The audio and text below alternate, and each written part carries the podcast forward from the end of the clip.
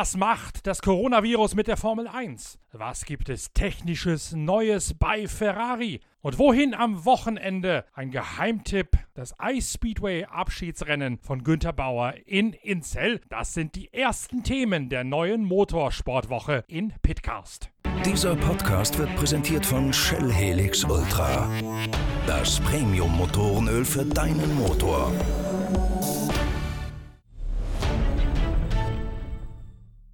Rock'n'Roll bei einer neuen Ausgabe von Pitcast, Deutschlands erstem Online-Motorsport-Radio. Denn wir haben seit vergangenen Freitag ein neues Jingle, eine neue Titelmelodie für unsere Podcast-Reihe der Zeitschrift Pitwalk. Ihr habt es bestimmt schon gehört, es geht ein bisschen rockiger zu. Denn eine gute, ehrliche, handgemachte Rockmusik liegt uns bei Pitwalk schon lange am Herzen. Nicht zuletzt ist in den Gründerjahren Ken Hensley, das Gründungsmitglied und der kreative kreative Kopf der legendären Hardrock-Band Uriah Heep, einer unserer Kolumnisten in der Zeitschrift Pitwalk gewesen. Das hat sich dann zwar irgendwann verlaufen, aber wir haben trotzdem Kontakt zur Szene gehalten. Und das Resultat ist jetzt diese neue Titelmelodie. Sie stammt von keinem geringeren als Viktor Smolski, einem der wohl besten deutschen Heavy Metal und Hardrock Komponisten und Gitarristen, die es überhaupt nur gibt. Smolski stammt eigentlich aus Minsk in Weißrussland. Sein Vater ist dort eine berühmte Größe in der klassischen Musik, in der Klassik. Und er ist nach Deutschland gezogen, wohnt jetzt hier in Beckum, also im Umfeld eines der Epizentren des deutschen Hard Rock und Heavy Metal. Hat gerade ein neues Album auf den Markt gebracht, Rush of Death, so heißt es. Die Jingles, die ihr in den einzelnen Episoden von Pitcast hören könnt, sind angelehnt an die Riffs und an die Akkorde von Rush of Death, dem neuen Album, das seit dem 6. März draußen ist. Allerdings Allerdings hat Viktor Smolski sie eigens für Pitcast eingespielt, denn Smolski ist nicht nur ein brillanter Musiker, sondern auch ein begeisterter und erfolgreicher Hobbyrennfahrer. Er war schon mehrere Male beim 24-Stunden-Rennen auf dem Nürburgring unterwegs. Er hat im vergangenen Jahr den zweiten Platz in der deutschen Rallycross-Meisterschaft gewonnen. Er ist schon in der Gorm, also in der German Offroad-Serie für 24-Stunden-Rennen im Gelände gefahren und mit Lamborghini Cup-Fahrzeugen hat er ebenfalls schon reüssiert. Viktor Smolski fährt also alles, was er zwischen die Finger kriegt, wenn er Zeit hat zwischen seinen Studioaufnahmen mit seiner Band Viktor Smolskis Almanac oder auch seinen Konzerten. Rush of Death, das neue Album von Viktor Smolskis Almanac, ist nun also in einer etwas anderen Interpretation auch bei uns in Pitcasts zu hören als Titelmelodie oder auch als ein solches Jingle.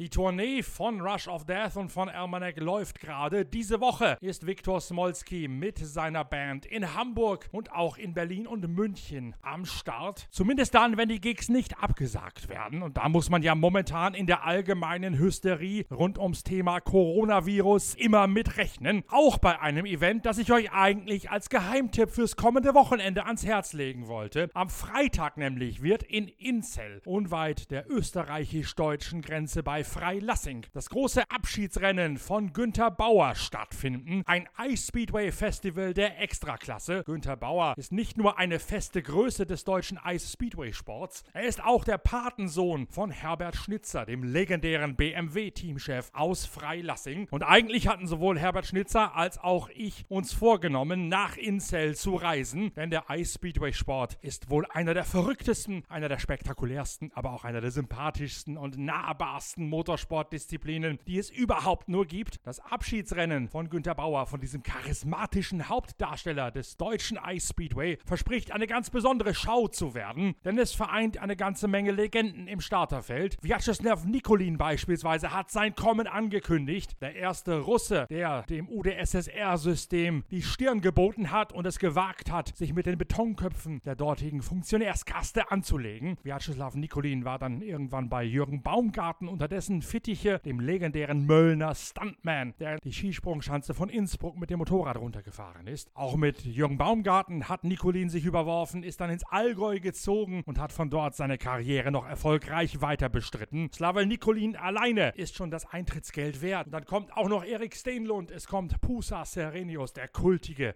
ledige Feuerwehrmann aus Jeffle, der noch bis zum Alter von 66 aktiv im WM-Fieber mitgewirkt hat. Es kommt Jarmo Hirvasoya, der Schrägler Anlagenkönig. Es kommt Michael Lang, der lange Zeit in der Versenkung verschwundene einzige Deutsche, der so richtig gegen die UdSSR, Russen, gegen die Sowjets imstande war, gegenzuhalten. Sie alle haben sich angekündigt zum Abschiedsrennen von Schliff, also von Günter Bauer in Inzell. Als wir diesen Podcast hier produzieren, da ist Günter Bauer gerade auf dem Wege zum Landratsamt, um abklären zu können, ob das Rennen stattfinden darf. Es ist gekoppelt an eine Veranstaltung der Weltmeisterschaft. Am Freitag ist die große Abschiedsveranstaltung von Schliff, Samstag und Sonntag dann das Finale der Ice Speedway Weltmeisterschaft 2020. Weil aber bei diesem Rennen natürlich weit mehr als 1000 Zuschauer aufschlagen werden, muss man zunächst einmal als Veranstalter klären, ob man der jüngsten Empfehlung von Gesundheitsminister Spahn Folge leistet und Veranstaltungen mit mehr als 1000 Besuchern absagt oder ob das Wintersportspektakel in Inzell stattfinden darf. Es bleibt sehr zu hoffen, dass hier dem Abschiedsrennen und dem WM-Lauf kein Riegel vorgeschoben wird, denn ich kann es nur allen ans Herz legen. Wenn ihr in diesem Jahr nur eine einzige Motorsportveranstaltung besuchen möchtet, dann macht es in Inzell. Ice Speedway ist ein ganz besonderes Spektakel. Wer das einmal erlebt hat, den lässt dieser Sport nie wieder los. Und die Abschiedsveranstaltung von Günter Bauer mit dem ganzen Aufgalopp der alten Legenden, die ist auf jeden Fall nochmal etwas ganz Besonderes dieser ohnehin schon einzigartigen Sparte. Mehr als 1000 Leute kommen natürlich auch nach Melbourne zum Formel 1 WM-Auftakt. Und auch über dem schwebt immer noch ein Fragezeichen. Nicht so sehr, weil Gesundheitsminister Spahn in Deutschland eine Empfehlung ausgesprochen hat, wohl aber, weil es mittlerweile eine Teilabriegelung von Italien gibt. Ferrari und auch Pirelli sind in jenem Teil Norditaliens angesiedelt, der mittlerweile von der Regierung zu einer Sperrzone erklärt worden ist. Ihr habt das ja am Sonntag alle mitbekommen. Offiziell darf keiner mehr rein rein, keiner mehr raus, sodass die Anreise von Ferrari und von Pirelli-Ingenieuren auf einem äußerst tönernen Fuß steht. Man muss sich dazu allerdings das Reiseverhalten der Teams etwas genauer anschauen. Ich habe mich da gestern mal schnell schlau gemacht. Die Mechaniker der meisten Teams sind gestern geflogen. Die Ingenieure folgen dann in einem zweiten Schub einer zweiten Reisewelle heute. Das heißt, möglicherweise haben es die Ferrari-Ingenieure noch geschafft, außer Landes zu kommen, bevor die Sperre gegriffen hat gestern, zumindest die Mechaniker. Amerika. Gleichzeitig hat Ferrari einige Leute von Barcelona vom Test erst gar nicht nach Hause geschickt, sondern direkt über einen Umweg eines Zwangs-Zwischen-Kurzurlaubs nach Australien weiter verfrachtet, um einer möglichen Totalquarantäne in der Heimat zu umgehen. Und dann gibt es ja auch immer noch den wachsweichen Paragraphen, dass man bei begründeten Ausnahmefällen die Region sehr wohl verlassen dürfe. Ferrari ist natürlich ein solcher begründeter Ausnahmefall. Ferrari Nazionali, das ist ja nationales Kulturgut und Sport und Kulturheiligtum in Italien. Ich kann mir nicht vorstellen, dass sie da an den Flughäfen wirklich allzu strenge Maßstäbe anrechnen, wenn die Ferrari-Leute zu einem Grand Prix ausrücken müssen. Nicht betroffen ist übrigens das Team Alpha Tauri, die ehemalige Toro Rosso-Mannschaft. Die Emilia Romana, dort wo jenes Team angesiedelt ist, ist nur in der Westhälfte abgeriegelt. Faenza, der Teamsitz von Toro Rosso bzw. Alpha Tauri, liegt weiter östlich in der Nähe von Bologna. Dort darf man sich noch ganz frei frei bewegen. Dort hat der Coronavirus noch nicht alles im Griff und lahmgelegt.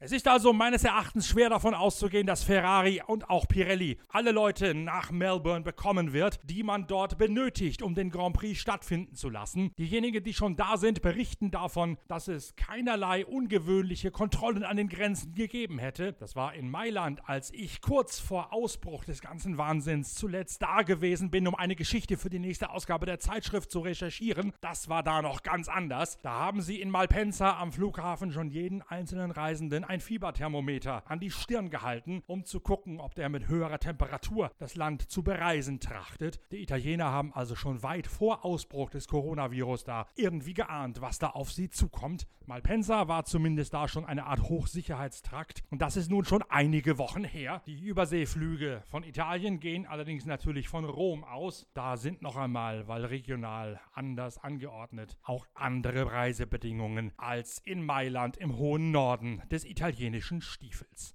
Spannend wird dann zu beobachten, wie es weitergeht, denn mittlerweile kristallisiert sich ja die Zahl 1000 als die magische Grenze heraus, ab deren Überschreiten man Großveranstaltungen absagen sollte. Deutschland hat es vorgemacht mit der Empfehlung, Frankreich ist nachgezogen mit einer staatlichen Anordnung und die Zahl 1000, die erreicht man bei der Formel 1 selbst dann, wenn man es so macht wie in Bahrain für den zweiten Grand Prix und überhaupt keine Zuschauer zulässt. Man muss mal kurz hochrechnen, was sich da alles im Fahrerlager bewegt an solch einem Rennwochenende. Ende. Für den Einsatz eines einzigen Formel 1 Autos braucht man Mechaniker und Ingenieure 32 an der Zahl. Das heißt, jedes Zwei-Wagen-Team hat schon mal eine reine Alltagsbesatzung von 64. Dazu kommen noch einige Dateningenieure, Marketingleute, Presseleute, Putzkolonnen, all diejenigen Mitarbeiter, die nicht unter die direkten regelmäßigen Bestimmungen der Einsatzmannstärke fallen. Dazu kommen noch all jene Mitarbeiter, die nicht direkt bei den Teams beschäftigt sind, beispielsweise die Ingenieure und Mechaniker bei Zulieferern, etwa vom Reifenlieferanten, von den Betriebsstoffzulieferern, Öl, Benzin, Kühlflüssigkeit, die Betreuer der Helme, der Sportklamotten, die vielen Fernseh-, Crews und Techniker, Kameraleute, Interviewer, Produzenten, Regisseure, Mitarbeiter der Catering-Firmen, die ebenfalls separat gezählt werden. Die Tausendermarke, die reißt man in jedem Fahrerlager locker und dazu gluckt man auch unglaublich dicht aufeinander, sodass zumindest theoretisch eine permanente Ansteckungsgefahr latent gegeben sein müsste.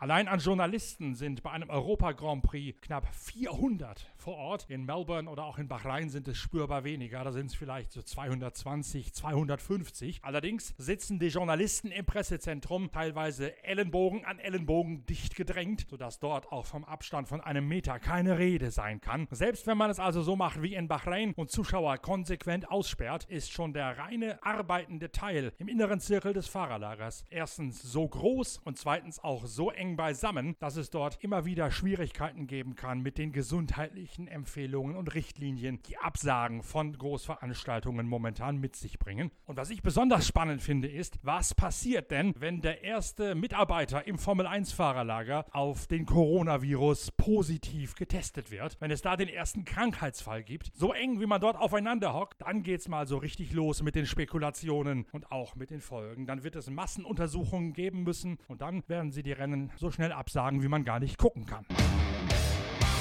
Melbourne scheint noch keine Gefahr darzustellen. Ich war gestern am Sonntag mit verschiedenen Ingenieuren und Teammitgliedern in Kontakt, die alle gesagt haben, wir fliegen, wir gehen davon aus, dass alles gut wird, aber auch, es könne sich stündlich ändern und es bleibe spannend bis zuletzt. Natürlich beobachten wir das ganze Geschehen weiterhin und halten euch auf dem Blog auf pitwalk.de oder in weiteren Episoden unserer Pitcast-Reihe auf dem Laufenden. Losgelöst vom ganzen Corona-Wahnsinn betrachten wir natürlich auch die sportliche Seite und da vor allen Dingen die Lage bei Ferrari. Wird Sebastian Vettel es schaffen, wieder zu Charles Leclerc aufzuschließen und seine Krise aus dem vergangenen Jahr abzuschütteln? Und wird Ferrari es überhaupt schaffen, Anschluss zu halten an die beim Testen noch überlegenen Mercedes und Red Bull? Wer sich die Testzeiten genauer anguckt, der stellt fest, dass es von Charles Leclerc einige belastbare Longruns gibt, die man zumindest mal hochrechnen kann. Bei Sebastian Vettel ist das aus Barcelona nicht der Fall, denn der hat seine einzige Rennsimulation zwischendurch lange an der Box stehend unterbrochen. Dort hat er nachgetankt, ist also mit einem zu schweren Auto in den zweiten Teil der Rennsimulation hineingefahren, sodass die langsamen Rundenzeiten von Sebastian Vettel vom Long Run beim Testen äußerst verzerrt sind. Charles Leclerc hat nur ein einziges verzerrendes Element, der ist nämlich alle seine drei Turns bei diesem Long Run, bei dieser Rennsimulation mit den weichstmöglichen Reifen gefahren. Das darf man an einem Grand Prix Wochenende per Jure nicht, sodass auch die Zeiten von Charles Leclerc nicht ganz angesetzt werden können im Vergleich zu jenen von Max Verstappen und Lewis Hamilton, den vermeintlichen großen Favoriten auf den WM-Titel in diesem Jahr. Trotzdem spricht viel dafür, dass die Ferrari momentan nicht schnell genug sind, weil sie ihrem Auto ein neues Konzept verabreicht haben. Ein Konzept, das allerdings vor allen Dingen Sebastian Vettel helfen wird. Mehr Aerodynamik an der Vorderachse sorgt dafür, dass auch die Luft zum Hinterwagen besser und systemvoller geleitet wird, sodass das Heck beruhigt ist. Das Ganze geht maßgeblich davon aus, dass dieser Cape-Flügel, der schwarze Unterbau, der sich unter der Nase entspinnt, eine ganz andere Luftverteilung des Fahrtwindes und der Nachlaufströmungen möglich macht als zu Beginn des vergangenen Jahres. Und genau diese neue Definition der Nachlaufströmungen ab dem Y250-Wirbel, die wird dafür sorgen, dass das Auto mehr so liegt, wie Sebastian Vettel es benötigt. Sie sorgt aber auch dafür, dass der Luftwiderstand im Vergleich zum Vorjahr erheblich ansteigt. Das erklärt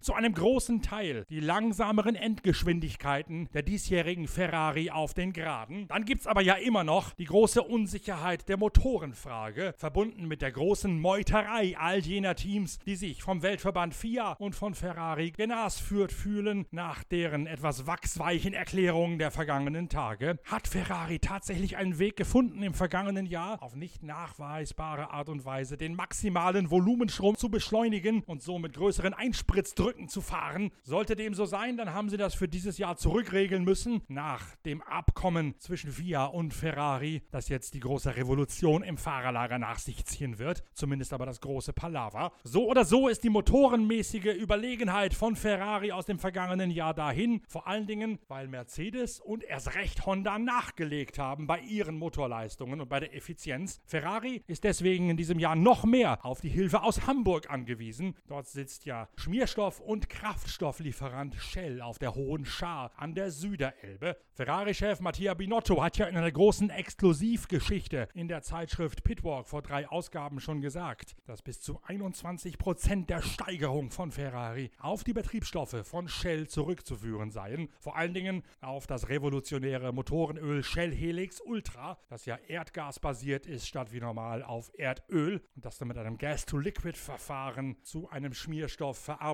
wird, der die Additive besonders freundlich aufnimmt und besonders gut wirken lässt. Dr. Jochen Lach hat im vergangenen Jahr erklärt, was das Shell Helix Ultra für Ferrari so besonders macht. Lach ist mittlerweile nicht mehr bei Shell beschäftigt. Sein Nachfolger ist Matthias Eggenstein. Eggenstein war im vergangenen Jahr für die Zusammenarbeit mit BMW auf der Langstrecke und im deutschen Tourenwagenmasters verantwortlich. Jetzt übernimmt Eggenstein neben BMW auch noch die technische Betreuung und die integrierte Entwicklungskooperation mit Ferrari in Maranello. Grund genug für uns vor Saisonbeginn einen Besuch bei Shell in Hamburg abzustatten und Matthias Eggenstein einmal ins Kreuzverhör zu nehmen.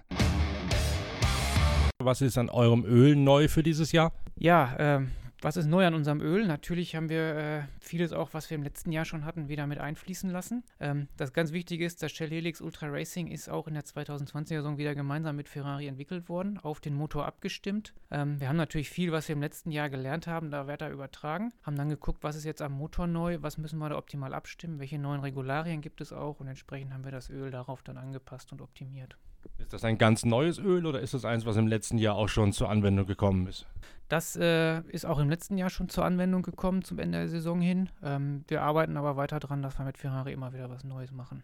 Wie viele gibt es im Jahr? Die Grundidee ist natürlich, ähm, die haben ja dreimal die Power Unit, die sie neu machen, dass, dass wir für jede Power Unit ein neues Öl mit einführen können treibt da das eine das andere? Sprich, sagt Ferrari dann zu dem und dem Rennen haben wir eine neue Antriebseinheit und wir möchten dann das Öl haben? Oder kann es auch andersrum sein, dass ihr sagt, wir haben jetzt beim Öl gerade ein Heureka-Erlebnis gehabt und passt auf, ob, ob ihr euren Motor dementsprechend vorziehen oder anders gestalten könnt? Grundsätzlich ist das Ganze in einer sehr engen Partnerschaft mit Ferrari zusammen. Wir arbeiten also langfristige Themen ab ähm, Richtung Öl ähm, und schauen dann einfach, wann haben wir die entsprechenden Bereiche so weit fertig entwickelt, dass wir sagen, jetzt können wir sie in die kurzfristige Entwicklung und Planung für die nächste Power Unit mit einfließen lassen. Für dieses Jahr gibt es bei Ferrari, wenn ich richtig informiert bin, äh, Kolben- und Brennraumbeschichtungen neu, schon jetzt in der, in der ersten Ausbaustufe. Sind das Bereiche, wo ihr ganz bewusst darauf hinarbeiten müsst? Ist das ein Beispiel für die integrierte Entwicklung, wenn ihr da erfahrt, das und das hat Ferrari vor? Und wie reagiert ihr dann darauf? Genau, das ist ein sehr wichtiges Thema. Ähm, dieser ganze Bereich Kolbengruppe ist natürlich ein Teil, der ähm, zu, der, zu der Reibung im Motor sehr stark beiträgt. Und entsprechend haben wir uns das natürlich sehr genau angeschaut mit Ferrari gemeinsam und gucken uns da an, ähm, wie ist der Reibungseinfluss und wie können wir das Öl optimieren, um da möglichst wenig Reibung zu erzeugen. Das heißt, wenn so ein Schritt kommt, wie viel Vorlauf braucht man dann, um darauf reagieren zu können? Das ist etwas, das, das haben wir das ganze Jahr überlaufen. Wir haben da auch äh, Simulationen mit drin, wo wir uns das genau anschauen. Wie können wir die Reibung optimieren? Äh, welches Öl hat welchen Einfluss? Ähm, und entsprechend schauen wir uns das, das übers Jahr an. Was dann in der Simulation sich gut entwickelt, wird dann entsprechend in die Tat umgesetzt, in der Hexenküche, wie man so gerne sagt, dann zusammengemischt und ähm, dann wird das ausprobiert im, im realen Betrieb. Das Thema Brennraumbeschichtung, das Thema Kolbenreibung und innere Reibung im Motor ist das, was alle sofort mit Motoröl in Verbindung bringen, als, als wichtigstes Element der Schmierung sozusagen. Was muss ein Öl noch können in der Formel 1?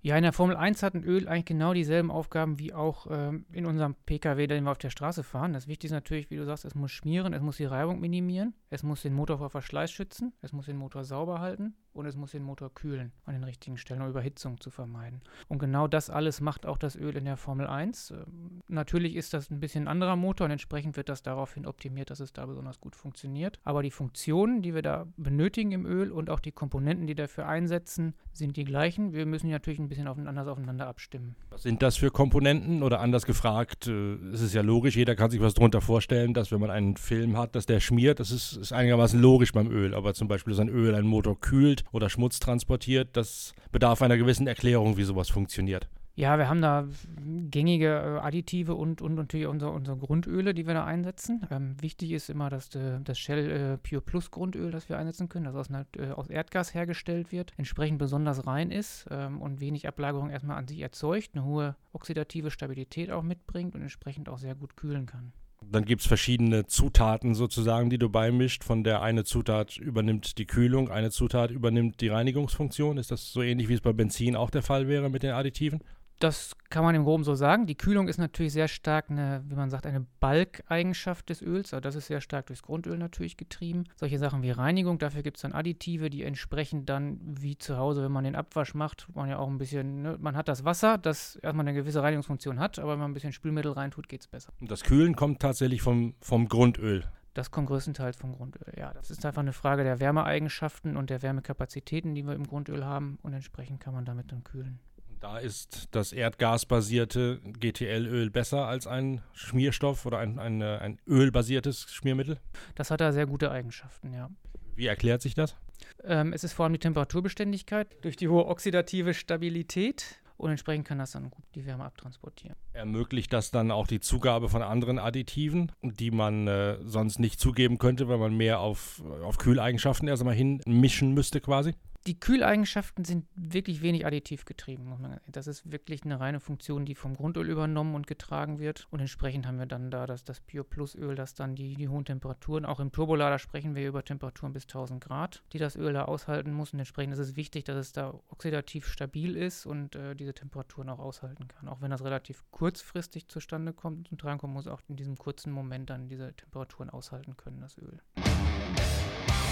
Damit endet Teil 2 unserer großen Saisonvorschau auf den Formel 1 Auftakt in Melbourne. Wir halten euch natürlich auf dem Laufenden über alle Entwicklungen Down Under, aber auch über die Entwicklung beim großen Abschiedsrennen von Günther Bauer in Incel am Freitag. Findet das Rennen Servus Schliff statt? Muss man mit Einschränkungen rechnen? Wie geht's weiter mit der Formel 1 in Australien und auch in Bahrain? All das findet ihr entweder im Blog auf pitwalk.de oder in den nächsten Ausgaben von Pitcast, dem Podcast der Zeitschrift Pitwalk. Wir hören uns bald wieder mit der nächsten Episode von Pitcast. Bis dahin, tschüss, danke fürs Reinhören, euer Norbert Ockenger.